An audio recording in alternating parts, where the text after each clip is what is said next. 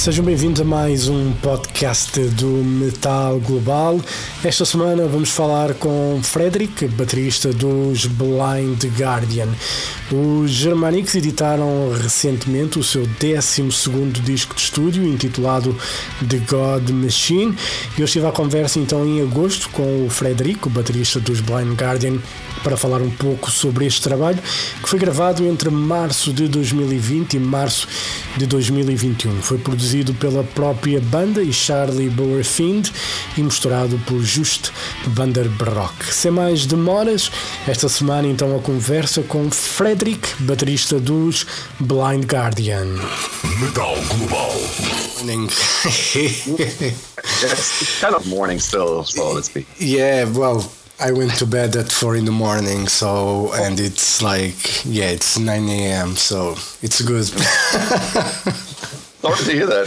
yeah, no, I had uh, I had work last night, so I had the Clutch concert. Then I had some work that I do normally late at night, and uh, so I slept like four hours. So it's good. I'll go back to bed after this if I can. Yeah. So Hence the no picture uh, conversation. yes, exactly. I, you know, I got out of bed like ten minutes ago. So. I'm so sorry about that. No, Um, it's there so- was it would have- would have maybe been a, a later slot, but well, it is it as it is now. yeah we're- no it's best- you know when they when they asked for if i was interested i said like yes of course and they said like 10 a.m i'm like sure why not? It's not the first time. Uh, okay, how about this? Let's let's get over with it, and you can go back to you can go back to sleep. no no rush anyway. And uh, you know first of all you know you guys have been back on stage you know after two years for everyone that you know we had that pandemic. How was for you guys to go back on the live stage Um, yeah, it was it was small steps, I would say. Uh, we have had, as you mentioned, we have had a, a, a some break with Blind Guardian at least. Uh, in 2019, we played most of Blind Guardian played at the uh, Demons and Wizards tour, Europe and uh, the United States and uh, North America. Um, but yeah, you, as, as you said, we, we are we were coming back slowly, and we started a couple gigs, warm up gigs in our hometown in Krefeld, um, and there were some. Actually, I think we went back by um, there were some some extraordinarily out of the ordinary gigs. Um, we had an acoustic gig on the castle in Krefeld where we just played very very it's, it's i think the first time ever in the band that we played like such an acoustic concert. Um, and then later there was a benefit uh, concert also in in Krefeld. So we had a couple of shows there and then uh, yeah the time was long and it was very nice to be back and you you could, could tell by the by the crowd that they were also waiting for a long time for us to play again. Yeah. And um, now we play we played and are still playing some bigger festivals. Um, this is of course it- it's of course every time again it's it's a it's it's a new uh, sensation you know? You can, you're never getting tired of that. At least i am not. And um, it's it's always always fun to play um, and also the variety of, of sometimes small festivals where the people are a little closer to you and you, you can see all the faces or you play the, the, the big um, um, let's say mass festivals like for instance the hellfest um, that we have played in, in june Yeah. and then um, so where you where you have like this mass response from the crowd when like it's it's like a wall of sound that comes to you. And it's of course a very very um, in was it uh, uplifting experience if you want to put it that way. Yeah, I I think you know from my experience now after going to festivals and uh, you know seeing some shows, I think people seem you know to be really hungry in a way for for live shows. People seem, to, you know, normally in Portugal people go a bit crazy anyway, but they seem to be a bit crazier now, uh, and mm. I think I think it's a bit everywhere. With you mm. know, we had two years without shows because of the pandemic, and now that things are slowly going back to normal, I think this year you know this summer i think it's been the proper normal summer for everyone when it comes to festivals. There's still problems, you know, because the virus is still there. Some bands sometimes have to cancel shows and all that. But uh, you know, what I see from people, it's you know, everybody seems to be very willing to go to live shows and you know it's good you know for me it's it's been great. After two years without shows you know i want to do as much as possible now. Kind of liking ma- making up for the missed time and for the missed shows and now you kind of compensate by uh, being even more enthusiastic yeah. about the at the at the at the shows yeah. Yeah. And uh, you know obviously blind guardian like to take their time to write music you know always been like that. You know at least for the last few years you guys have you know taken the time. When did you start working on songs? Because you know i know on these records there was already one song that you guys played at the Wacken virtual show if i'm not mistaken violent shadows. yeah, that's correct. Yeah. So when when do you guys start working on the on the new songs for the God Machine? Um, it started pretty early. Um, it was really right after the after after we finished our world tour and um, all the festival season. After this, in was it seventeen or eighteen? Um, that we had already two songs ready, and I recorded actually two of the songs. That was um, American Gods and Architects of Doom. Yeah, let me think. Yeah, that, that was the two songs, and then. Um, I recorded them then already, but later on in the in the production, uh, when we had more songs, that was definitely after the Demons and Wizards tour. So in the end of 2019, that when when it really started. Because before that, Hansi was also too involved into the Demons and Wizards yeah. stuff. Um, there was no way that, that, you can you can do a pre-production or, or a composing songwriting phase next to a whole tour. It's, it's just not. You don't have the the head for it.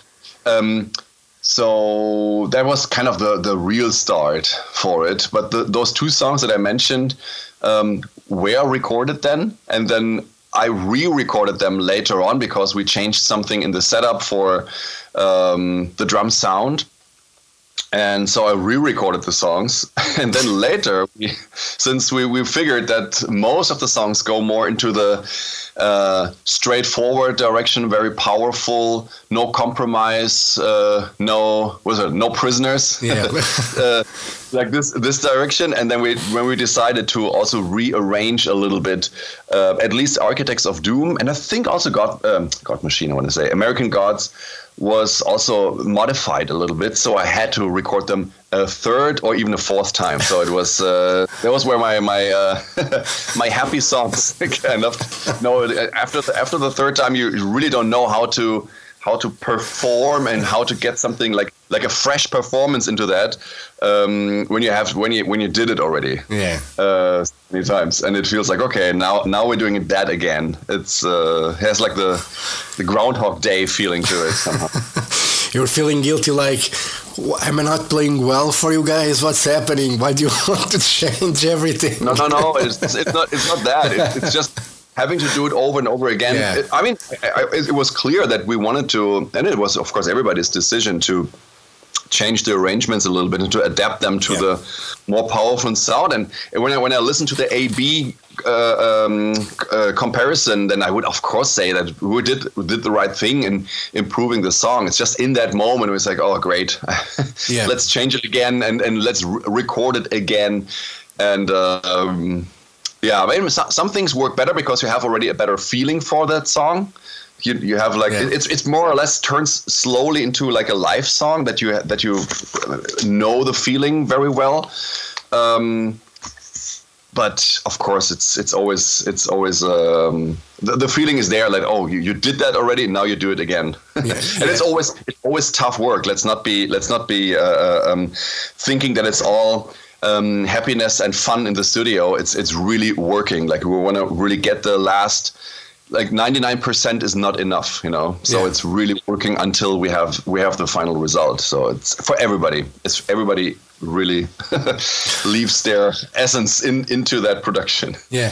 And so this more straightforward approach for the for the new songs you know because you know the the, the last couple of records at least they have been very epic cinematic in a way Mm-hmm. Obviously, those elements are, you know, they're part of Blind Guardian anyway, so they're still pretty much on the God Machine record. But there's a more straightforward approach when it comes to the songwriting. Was, you know, which will please a lot of the old school, so to say, Blind Guardian fans. You have those, you know, you have mm-hmm. people that always complain why they're not playing, you know, like the first record all over again or something like that. you know, follow the blind or something people are, are always complaining. They have, they have always something to complain about anyway. People, we're just like that. We love it. But uh, this more straightforward approach was. Uh, you know something that you guys wanted to do for this record was something that you know let to go a bit back to the roots you know this time to see how it works yes um, I, I, would like to add like this this complaining uh, uh, topic here. Uh, I, I, think it comes. That's what I can only explain it with. Uh, we had a long band history and also a lot of development and evolution yeah. within the band sound. So of course you cannot uh, uh, really please. Um, let's say the progressive fans with the old material, yeah. but then with the new material that is more complex and has like those progressive elements or so, um, or more epic orchestral stuff, then uh, of course it's really hard to, to, to find a match with, with all the, the purest um, speed metal fans, you yeah. know. but but as you said, yeah, it was it was not really the intention of um, going back to the roots. I would say it was more the intention of we we were um, we felt we were kind of done with the orchestra. We we built it up the last productions, uh, and it culminated in that Legacy of the Dark Lands album, yeah. which is only orchestra, and there's there's pretty much no topping of that, and we have done that now, and we dealt so much with the orchestra that we felt we want to make make our lives also a little uh, more simple yeah. and yeah. Uh, focus on the band again and uh, bring bring that more to the foreground and it's all about the band again and um, so it, it kind of just felt natural to to have of course th- this this energy again. And maybe it came from playing the imaginations album so often yeah. uh, lately. That was the last things that we did. Maybe that was still somehow there.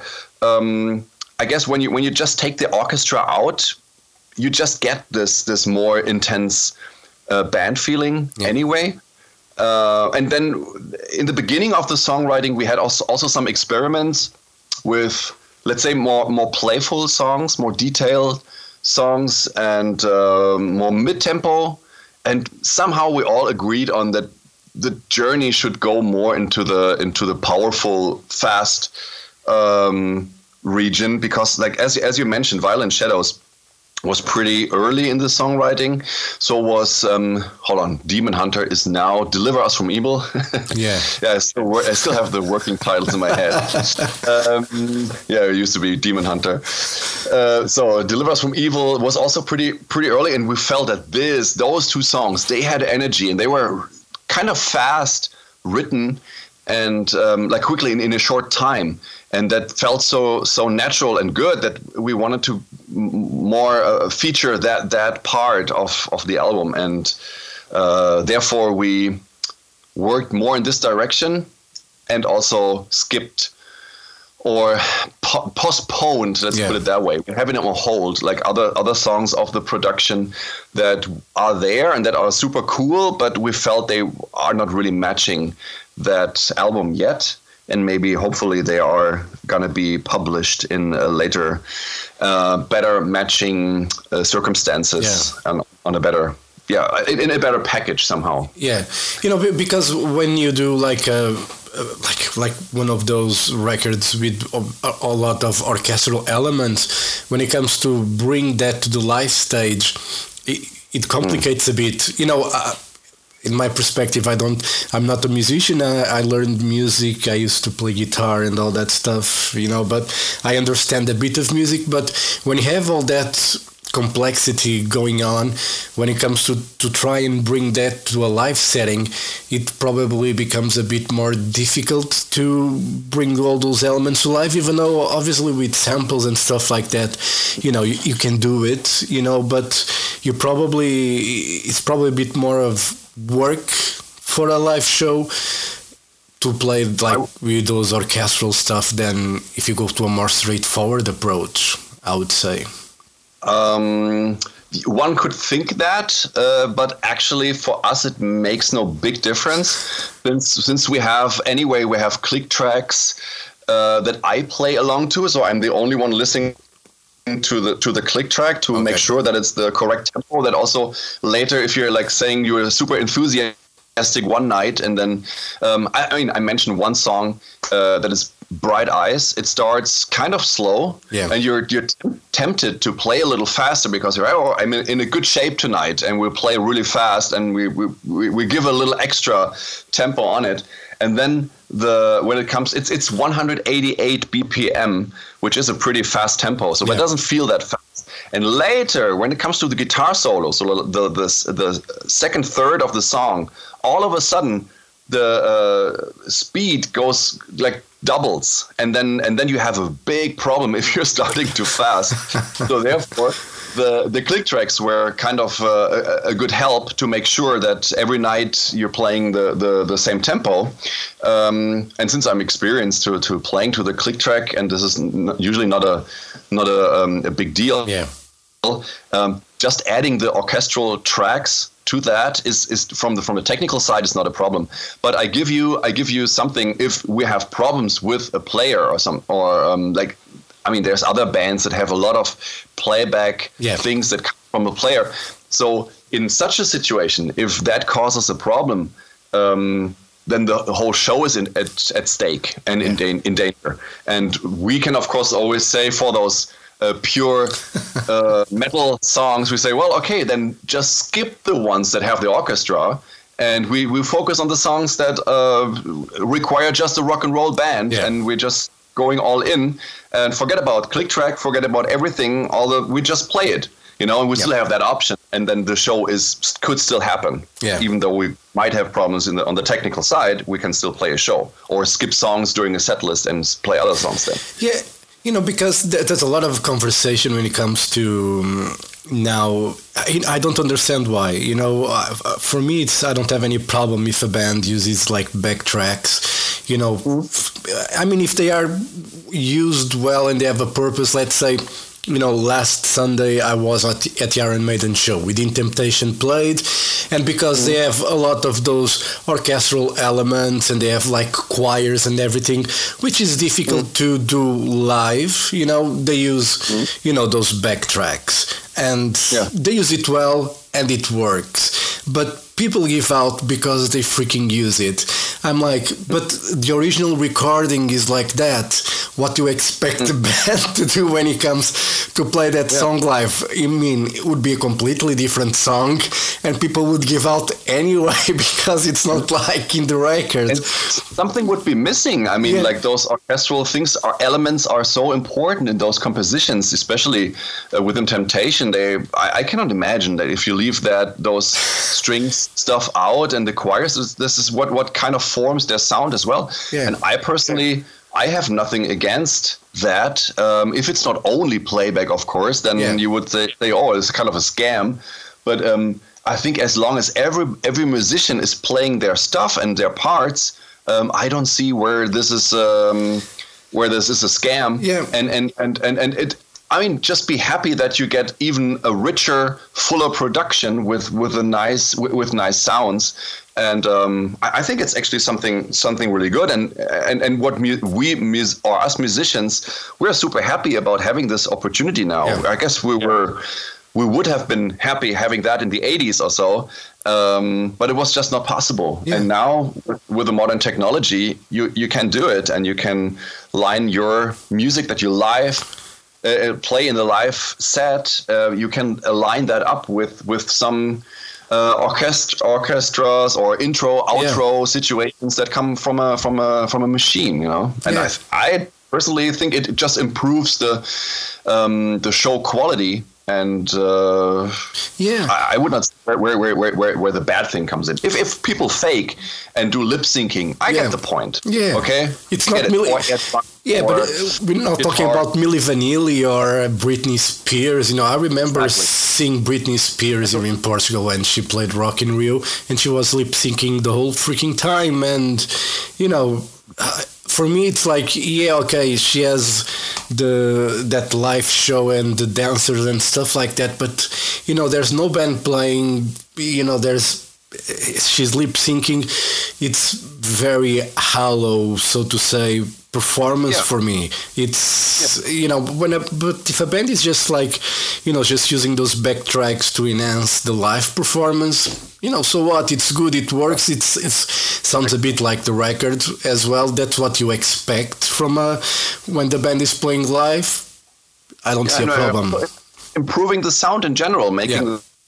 the sound uh, uh, richer and more enjoyable for the audience. Yeah, you know, it's I I have these you know sometimes talks with because you know I'm getting old and most of my friends are old school, so they you know they hate anything that has samples or backtracks. So they say like it's not rock and roll. It's not like you know back in the day the bands. You know I was like yeah I understand that, but you know it's 2022, so you know just you know get over it now. Also, back in the day, those bands had definitely less of that um, extra stuff in their productions. Yeah. It was still the band and maybe like a fancy intro or something that was added, and then um, just live, they just leave it out or play it from a from a tape and then start playing afterwards. But um, I think back in the day, it was also less studio thinking. You, there was always live was first, or Yeah. the the band is in the rehearsal room practicing together, developing songs together, and um, that that has has a bit changed. I think for Yeah. at least. A cer- certain styles of music, and um, I mean there are, there are still those purist bands that that are playing this old school style. Um, then listen to those. If you Yeah. don't like the new stuff, then listen to that. L- listen to the other bands. What, wh- where's the problem? I mean, you don't have to hate. The, I mean, you can you can dislike it, of course, but you don't have to bash it just because you don't like it. I mean, Yeah. I'm, I'm not I'm not bashing other styles of music either. Even I just have the choice of not listening to it. So Yeah. It- no, end it- of story. Exactly, you know, and I, you know, I remember going to a Lady Gaga show some years ago, and you know, from the the show standpoint, it was amazing. You know, Yeah. she sings live, which Yeah. it's impressive for me. You know, and I was She has a by the way, she has a good band. The band plays for her. She has a live band. Exactly, and you know, I you know she had you know I could see one of her guitar players. I have no idea who he was, but he had like he looked like like a freaking metalhead, and the way that he was playing, you could see you know there's rock in that guitar player, and Yeah. you know, and I remember Rihanna had Nuno Bettencourt there, you know, playing with her for a tour as well. You know, when those bands you know they actually you know those artists have like a proper band playing and they're singing live you know we have to give praise to them. We might not like the music that's not the issue but at least they're doing something live. When it's com- complete lip syncing and no band you know and i you know, forget it. It's not for me. I don't care. You know, I want to see a band perform live. And, you know, some artists do it better than others. But, you know, it is what it is. It's just, as you said, you have the choice to go or not to go to a show. So it's up to. I, I might add, I, I might add that Lady Gaga, as an artist, has my full respect. She's a really, really hard-working person, and it's she's not like those one of those pop girls that Yeah. just jumps around and, as you said, Britney Spears. It is more like a dancer that. By, as a coincidence, also could sing a little bit, and they did everything in the studio. And then she just put, gets pushed on stage and has to move around, and this is all what what counts. No, Lady Gaga is she made her way. Yep. She has a very impressive career. She's a musician. She plays piano, guitar, I think many other instruments. She can sing like a like a goddess, Yeah. and um, she's a she has a good talent for songwriting too. So the success is all well well deserved, and um, I can only say that yeah, look outside the box and be be tolerant about other artists and. It's there's definitely nothing wrong with that. Yeah, it, you know, it's it's hard at the end of the day. You know, it's an art. Like when you go to a museum, you know, obviously there's paintings that you see that probably touch you more than others, and music Yeah. is just like that. It's exactly the same. It's you know, not everyone has to like the same painting, you know, and I don't expect people to because it would be fucking boring if we all like the same thing. absolutely. Absolutely. And we're not also also being it would be boring for the artist because you you would not do anything special. If you do everything like everybody else where is the, where where is your identity? And where's your where is where is the actual art? It's it's it's like like let's say like a, a mason when when when they when they uh, build a wall then you say okay that can be art but it could also be just a wall for a house you know? Yeah, exactly. And yeah, you know, and going, you know, going back to the to the show with Iron Maiden, I remember Airborne. You know, they opened the show, and obviously they're Australians. They have that ACDC sound, but you know, it's high octane rock and roll, as they say it. They are very intense, but you still have people complaining, saying, "Oh, it's too similar to ACDC." And I'm like, what's your problem now? you know? yeah you know, enjoy the thing, and they are really good. You know, I really like Airborne. Uh, uh, you know, as a band, I, I don't give a freaking rat's ass if they are. You know, the sound is similar to ACDC. I mean, it's. If, if anything, it's like a compliment to ACDC because they are probably one of the most influential bands ever when it comes to rock music. So, and they are following a path that's similar, but it's way more energetic because you know Joel the singer he just goes into the crowd bashes the beer in his head and do all that crazy stuff and it's I love it you know and we should appreciate bands that really give it all when they're on stage and uh, Yeah. I think people forget a lot about you know enjoying and they become more critical just because you know now they have a platform to do it so. exactly they feel entitled to to know everything Yeah. and uh, uh, also criticize everything but uh, yeah it's it's really hard to get there especially let's say if your band sound is so similar to another band i guess they have a hard standing and that they still made it and uh, kind of stepped out of the shadow or at least for a good amount. I mean, Yeah. it somehow ACDC is overshadowing them still. Yeah. But um, that they managed to do it, that already tells a story how uh, what, what what what they achieved. And um, I think yeah, some people just don't have an uh, they don't have no idea what what it feels like, what hard work stands behind getting to such a uh, such a level. Yeah. And uh, you know, people forget to have fun. You know, most of the time now, and I think it's, you know, I, I it's something that people need just to, you know, let it go. You know, just Yeah. relax, enjoy.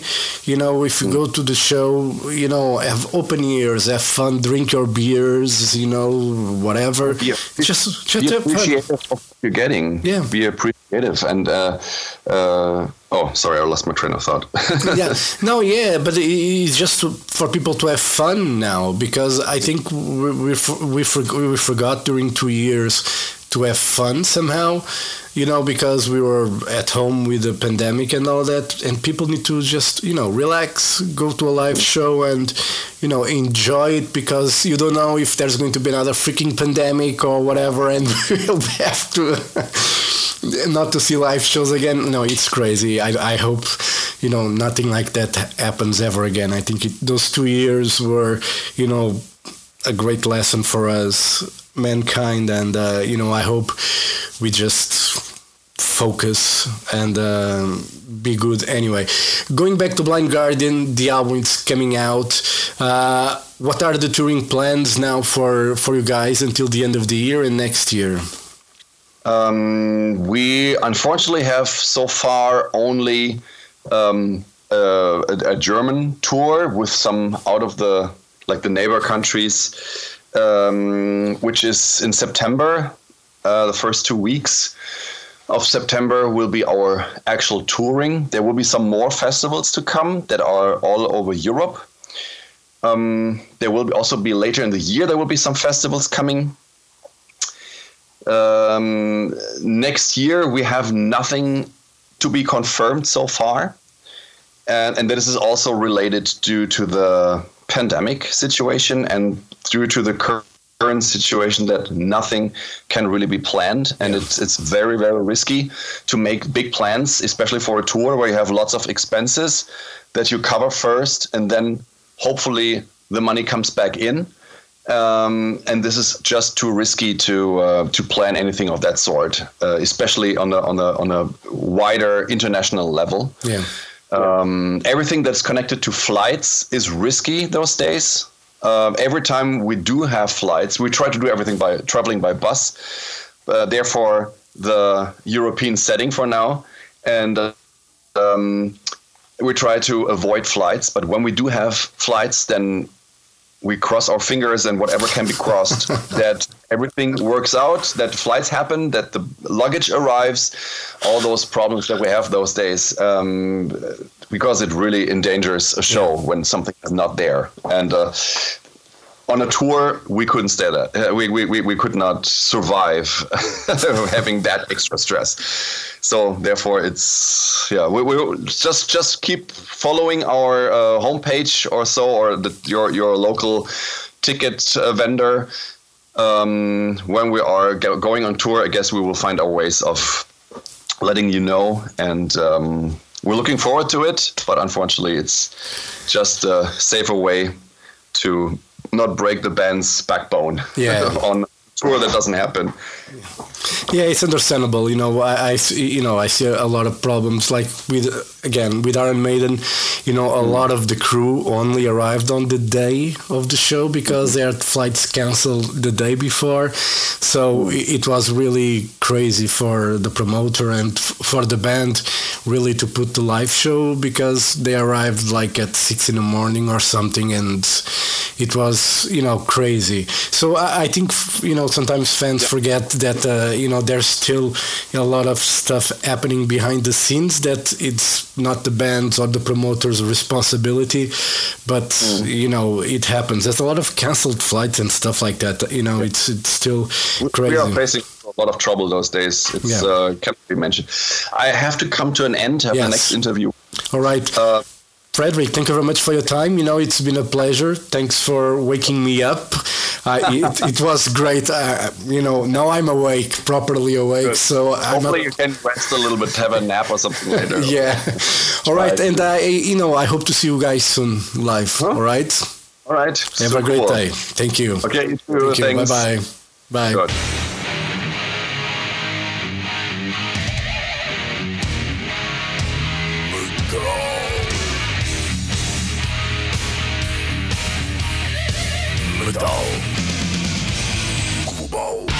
Metal Global foi então a entrevista com Frederick, baterista dos Blind Guardian.